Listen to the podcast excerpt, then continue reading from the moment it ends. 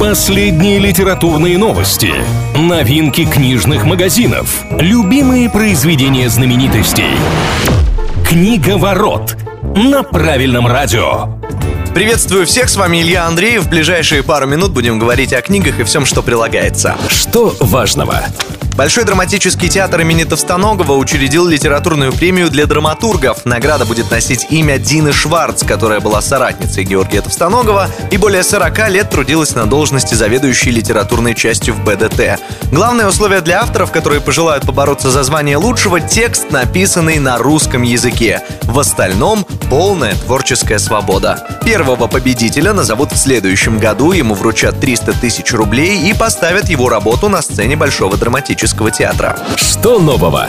Дизайн-студия Артемия Лебедева выложила в свободный доступ более 200 книг о шрифтах и каллиграфии. Для этого авторы проекта создали отдельный сайт, который назвали «Библиотекус». На нем собраны цифровые версии редких изданий, выпущенных с 1868 по 2013 годы. Для каждой книги доступен предпросмотр, а понравившиеся работы можно добавлять в избранные. Создатели библиотекуса отмечают, что дизайнерам и шрифтовикам это может быть очень полезно. Ну а люди других профессий могут могут почитать эту литературу для расширения кругозора. Что интересного?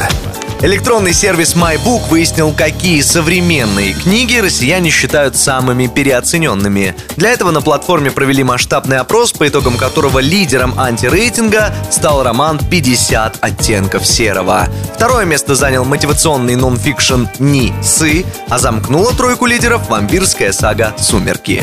На этом пока все. С вами был Илья Андреев. Услышимся на правильном радио. Книга ворот на правильном радио.